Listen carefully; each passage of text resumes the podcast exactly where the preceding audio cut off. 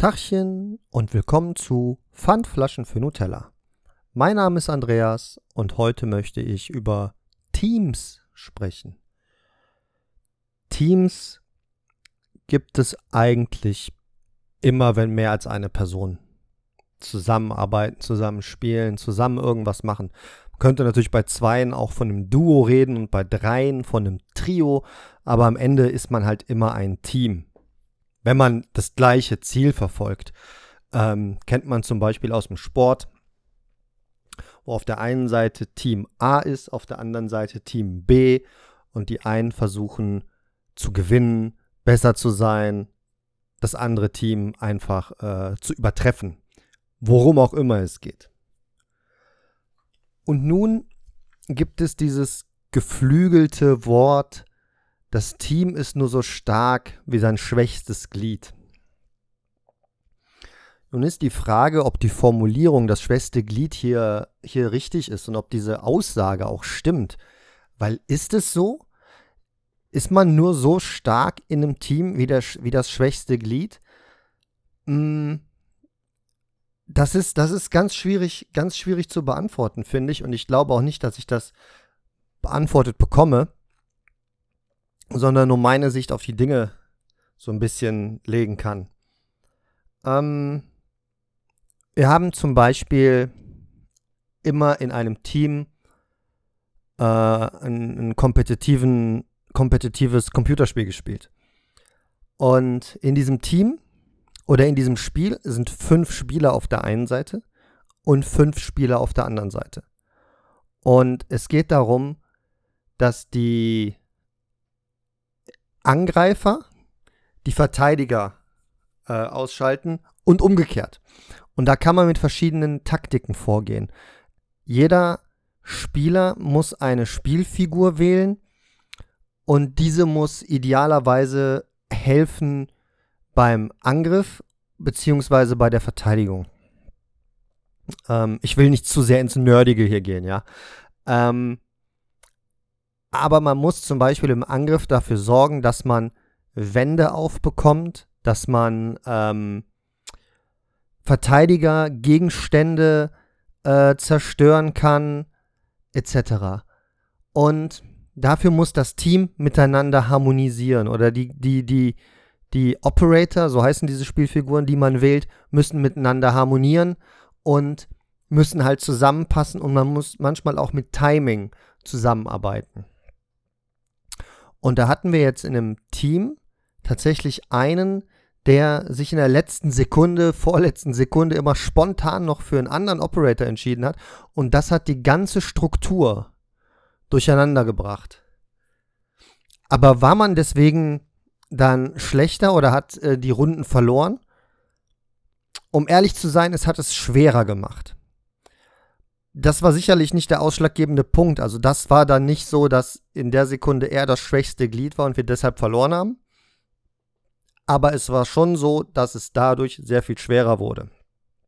Heißt, dieser Part von dem Team ist auf einmal sehr egoistisch unterwegs gewesen, hat den falschen, die, hat die falsche Spielfigur gewählt, was für die anderen vier im Team, die alle zusammen agiert haben, das alles immens schwerer gemacht hat. Weil sich einer quergestellt hat, sozusagen. Und das ist oft vorgekommen. Und man hat es immer wieder angesprochen. Man hat gesagt, pass mal auf, so funktioniert das nicht. Du musst das so spielen, wie wir das hier geplant haben. Du kannst nicht einfach abweichen. Und wenn du abweichen willst, musst du frühzeitig Bescheid sagen, damit man das umlegen kann strategisch. Ähm, ich erkläre das gerade ziemlich ruhig, muss aber sagen, dass ich, was das angeht, sehr kompetitiv bin und dann sehr gerne auch, ähm, ja, auch wütend geworden bin darüber. Mich geärgert habe, aufgeregt habe, laut geworden bin. Ähm, auch mal das ein oder andere äh, Mal sicherlich ein bisschen zu laut und ein bisschen vielleicht auch zu heftig gegenüber dem Spieler. Ähm, der aber völlig ignorant meine Aussagen ähm, so in die Richtung, warum hast du das gemacht, warum hast du das so gemacht, wir haben doch abgesprochen, einfach ignoriert hat und über was ganz anderes geredet hat. Das hat mich fuchsteufels wild gemacht.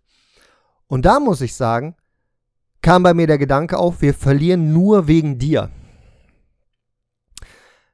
So, jetzt könnte man sagen, ey, das ist ein, das ist ein Videospiel, da geht's um nichts. Wir haben in irgendwelchen Ligen gespielt, wo es wirklich um nichts ging.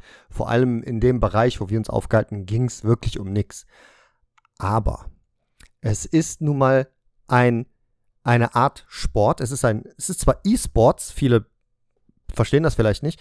Es ist zwar E-Sports, aber es ist halt Sport. Und in der Sekunde willst du es einfach gewinnen. Du, also ich bin so jemand, ich will halt immer gewinnen. Selbst wenn ich tatsächlich gegen wirklich bessere Spieler antrete, wenn ich wirklich jemanden besseren vor mir habe, ich will gewinnen. Auf welche Art und Weise, äh, immer, immer fair, ne? Aber auf welche Art und Weise und wie will ich gewinnen? Und dann bin ich der mechanisch nicht beste Spieler, aber ich habe das Spiel acht Jahre lang jetzt gespielt und habe dazu ziemlich alles im Kopf und kann umdenken. Und da war es dann wirklich so, dass ich gedacht habe, wir verlieren nur wegen dir. Du bist hier der Schwächste im Team, wir verlieren wegen dir. Wenn wir dich austauschen, dann klappt's. Dann, dann funktioniert's. Wenn wir jemanden haben, der besser funktioniert, dann klappt's. Das jetzt gerade so ausgesprochen erinnert mich tatsächlich daran, dass ich ja auch mal äh, in Anführungsstrichen das schwächste Glied war, als ich damals gesagt habe, ich bin krank und ich kann nicht mehr so gut arbeiten und mein ganzes Team in der Arbeit muss meine Arbeit übernehmen. Was dahingehend gesehen natürlich ein viel wichtigerer Faktor ist, weil hier geht es um, äh, um auch ums Leben. Ja? Die Arbeit finanziert ja mein, mein Leben, das Leben mit mir und meiner Frau. Wir finanzieren uns das ja über die Arbeit. Wir werden ja nicht irgendwie gesponsert oder so. Und da war ich dann so gesehen das schwächste Glied und das wurde mir ja auch gesagt. Da wurde mir auch gesagt, hör mal, ich habe schon mal geguckt, vielleicht ist das nicht mehr der richtige Job für dich, vielleicht musst du irgendwo anders hin, das passt nicht mehr. Und ich fühlte mich weggestoßen. Ich fühlte mich mit, wir wollen dich nicht mehr. Und das gleiche habe ich ja scheinbar auch gemacht. Nicht scheinbar, das gleiche habe ich ja auch gemacht und habe auch nach neuen Spielern gesucht. Nun muss ich sagen, vielleicht war ich in der Sekunde, der das Team angeführt hat, aber der Schwächste. Nicht spielerisch, sondern mental nicht in der Lage oder nicht psychologisch genug in der Lage, den Spieler so weit hinzubekommen oder auf Kurs zu bringen oder für mich selber so weit zu sagen, ey, das ist nur ein Spiel. Das ist nur ein Spiel. Fahr doch mal deinen kompetitiven Gedanken ein bisschen runter. Hab Spaß, wenn man gewinnt, gewinnt man, wenn man verliert, verliert man. Das ist für mich nicht leicht. Und das habe ich auch nicht geschafft. Darum bin ich vielleicht der, der das Team angeführt hat, der, der daran schuld ist, dass es keinen Erfolg hatte. Weil ich nicht in der Lage war, dieses Team zu einem Team zu erstellen. Das heißt, der vermeintlich schlechtere Spieler ist gar nicht das schwächste Glied gewesen, sondern ich als, als Anführer von dem Team war das schwächste Glied, obwohl ich nicht der schlechteste Spieler war. Das, ähm, das zu verstehen, ist gar nicht mal so einfach. Und das zieht sich ja auf alles durch. Das zieht sich ja über alle Bereiche. Ich war in der Arbeit sozusagen das schwächste Glied, weil ich krank war. Dann wurde reagiert mit, das passt vielleicht nicht mehr mit dir anstatt das irgendwie anders zu versuchen. Gut, das ist jetzt, ich will, ich will darauf gar nicht mehr eingehen, dieses, das passt vielleicht nicht mehr, musst du dir was anderes überlegen, ob das der richtige Job ist. Das ist alles geklärt, das ist alles geklärt, das ist alles besprochen, das ist alles kein Thema mehr. Ja? Nur, das ist jetzt als Beispiel zu sehen, dass ich in der Sekunde potenziell das, das schwächste Glied war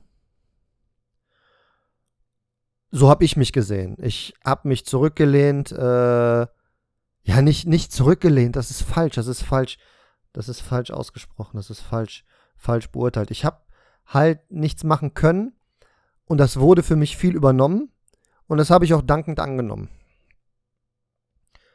Und habe dann, als es dann, als ich dann wieder zurückgekommen bin, das erste Mal, dann auch gesagt, ja, okay, wenn dann wieder was in die Binsen geht, dann ja, dann ja, schauen wir mal, dann kriegen wir das irgendwie hin. Dann ist es wieder in die Binsen gegangen und dann wurde es wieder für mich übernommen. Ich wurde halt sehr wenig in die Verantwortung gezogen, erst im Nachhinein nach. Aber das ist auch fein. Das ist auch fein. Ich habe mir mehr gewünscht, mehr, ich habe mir tatsächlich mehr Druck für mich gewünscht zu dem Zeitpunkt, weiß aber heute, dass es so besser ist.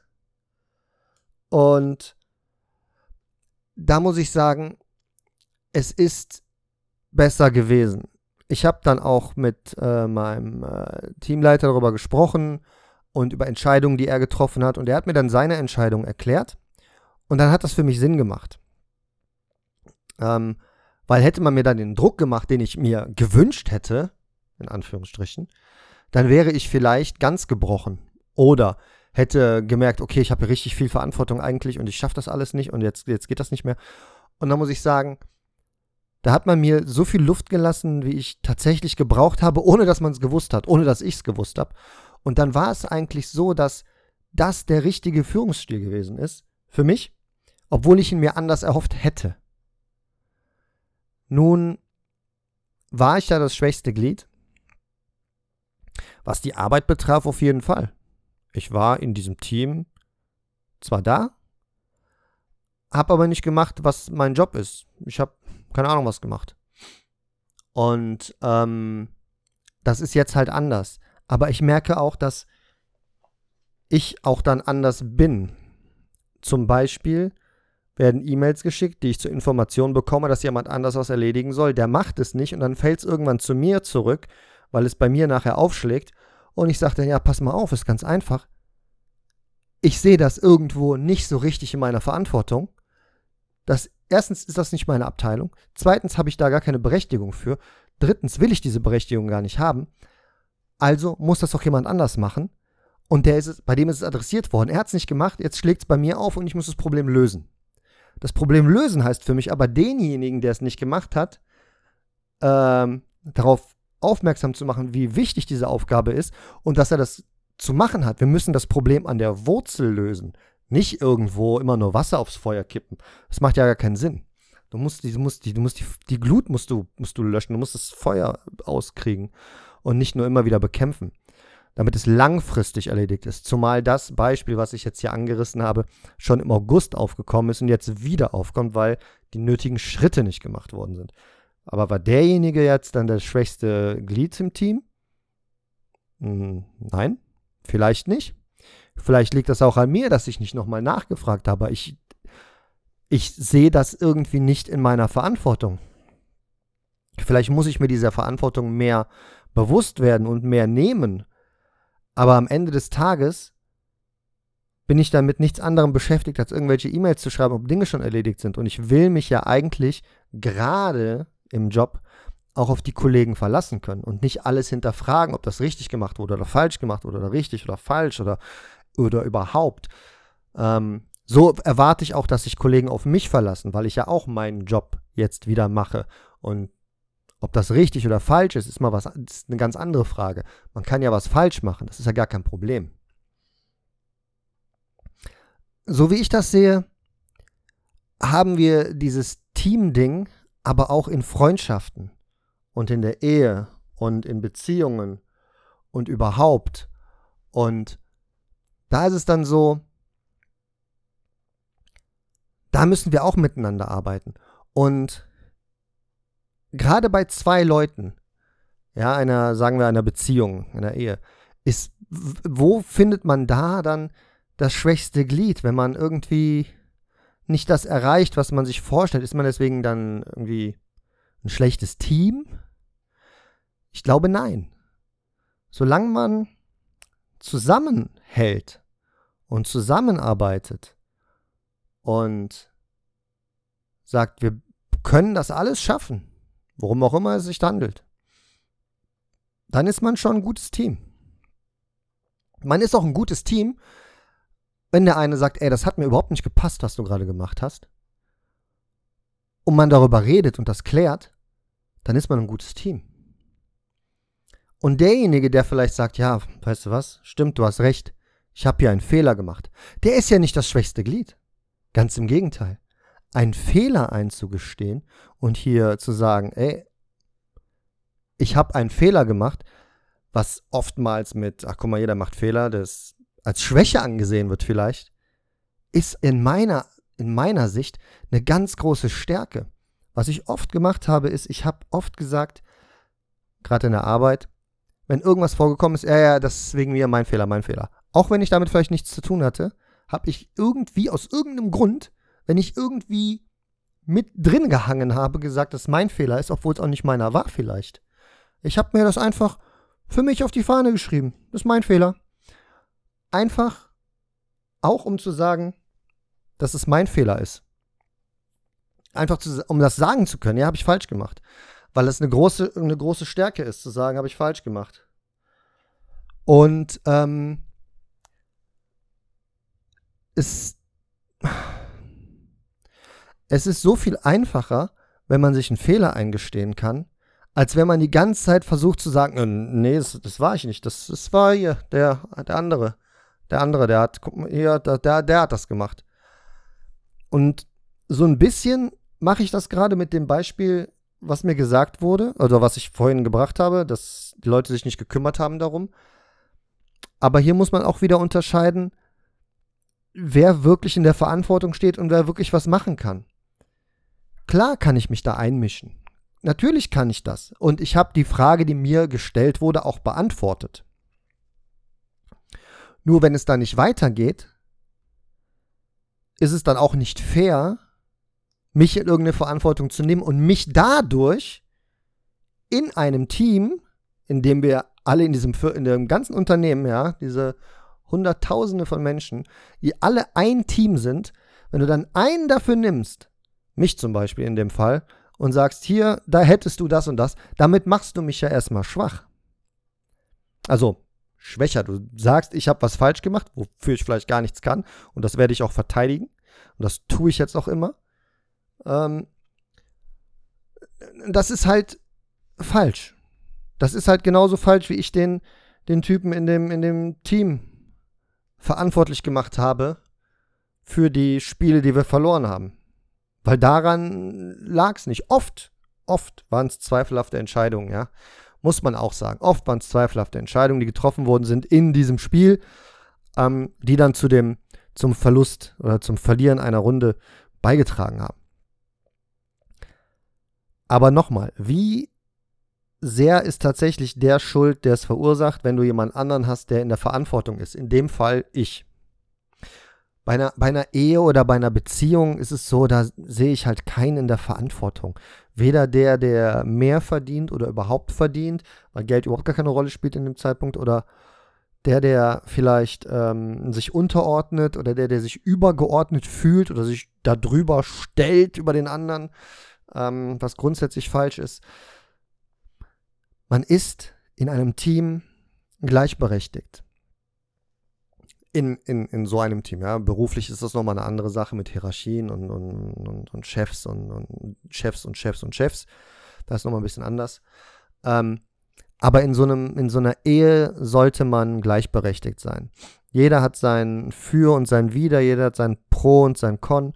Und das muss man miteinander vereinbart bekommen. Und da hat auch keiner irgendwie die Hoheit zu sagen, ich bin Chef in dieser Ehe. Ich bin, ich habe hier die Verantwortung. Ich habe das und das und das zu sagen.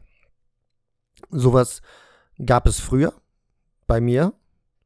Da wurde mir das gesagt. Ich habe mich immer untergeordnet. Ich habe immer gesagt, oh ja, nee, musst du so machen, damit es der Frau gefällt, damit die auch bleibt, nicht, dass die weg ist. Und am Ende waren sie dann immer weg. Und jetzt mache ich das jetzt nicht mehr und habe ich auch keine Angst, dass die Frau dann weg ist. Ganz im Gegenteil, wir wissen, woran wir beieinander sind. Ähm, aber das habe ich ja schon mehr als, mehr als einmal äh, thematisiert, dass es, dass es super ist. Ähm und man hat seine Verantwortungsbereiche auch in einer Beziehung. Meine Frau ist für das und das verantwortlich, ich bin für das und das verantwortlich. Und diese Verantwortung hat man auch ähm, das hat man auch verantwortungsvoll zu machen und da hat man auch da vielleicht mal zu sagen, ey, pass mal auf, ich weiß, das ist mein Job, aber kannst du das vielleicht heute übernehmen? Ja, ja, ich weiß, es ist dein Job, mache ich, kein Ding. Ja, du kochst, ich spüle, was auch immer. Und nur so, durch Kommunikation, ich glaube, so langsam ist äh, jedem das klar geworden, über die, äh, die Monate und Monate des Zuhörens, wofür ich mich echt wirklich bedanke, dass Kommunikation der Schlüssel zu allem ist. Man muss über alles kommunizieren. Ich habe das versucht in dem Team, habe ich versucht zu kommunizieren immer, du musst dich hier an diese, an diese Vorgehensweisen halten und wenn du davon abweichen willst, dann musst du das kommunizieren, dann musst du sagen, ey, das will ich nicht machen, ich will jetzt das und das machen, ich mache jetzt das und das. Und wenn man dann sagt, nee, das bringt nichts, lass mal nochmal so probieren, solltest du dich vielleicht an die Teamentscheidung auch halten. Ähm, wenn man das natürlich kommuniziert hat, so wie ich das getan habe, meistens, auch nicht immer, meistens aber, und derjenige, welcher es dann nicht tut, jetzt kommt der Umkehrschluss, dann ist es vielleicht doch das schwächere Glied im Team, weil es seine eigenen Interessen über die eines Teams stellt, obwohl nur das Team zusammen gewinnen kann. Ja, auch in der Ehe stellst du deine eigenen Interessen über die Interessen deiner Frau, deines Mannes, werdet ihr zusammen nicht gewinnen. Hast du aber Interessen, wo du sagst, ey, das ist etwas, was nur mich betrifft, nimm deinen Partner, deine Partnerin mit auf, mit auf die Reise und sag, pass mal auf, das und das möchte ich gerne erreichen. Was auch immer es ist. Muss ja nicht mal was erreichen sein. Kann ja auch sagen, ich will mir irgendwas leisten oder ich will, keine Ahnung, irgendwo in den Urlaub fahren, wo sie oder er nicht hin will oder nie hin wollte. Dann kann man das alles besprechen und wenn du denjenigen mitnimmst auf deine Reise, auf deine Reise zum Ziel, was ist dein Ziel, ja?